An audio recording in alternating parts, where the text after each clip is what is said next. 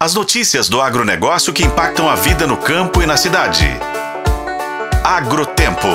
Oferecimento Sistema Faeng. O agro de Minas passa por aqui.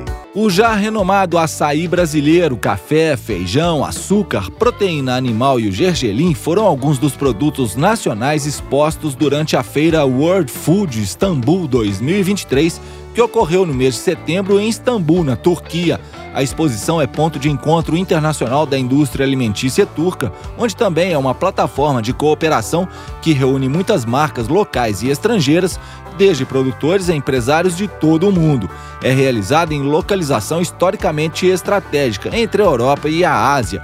A missão comercial à Turquia, coordenada pelo Ministério da Agricultura e Pecuária MAPA, em parceria com o Ministério das Relações Exteriores e com o apoio da Agência Brasileira de Promoção de Exportações e Investimentos, a APEX, teve o objetivo de promover a realização de negócios e abertura de novas fronteiras para o agronegócio brasileiro na Turquia e na região.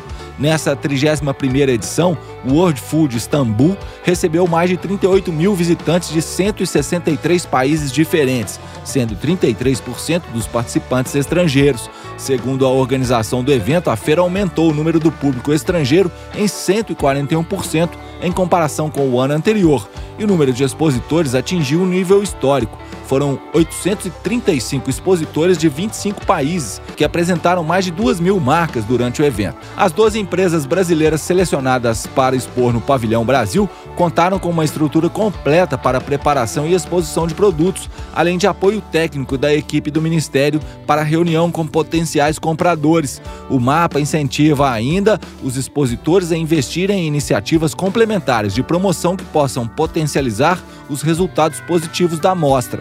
Entre os produtos brasileiros expostos na World Food Istanbul, destacam-se o açaí, o café, o feijão, açúcar, a proteína animal, pimenta em grão, gergelim, além de extratos e óleos vegetais. Durante a exposição também foram realizados workshops, seminários e apresentação.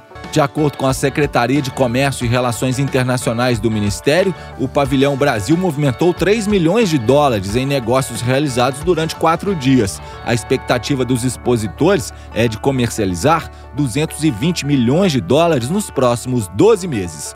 Eu sou o Roberto Melkaren e esse é o Agrotempo que você confere nos tocadores de podcast e no site tempo.com.br.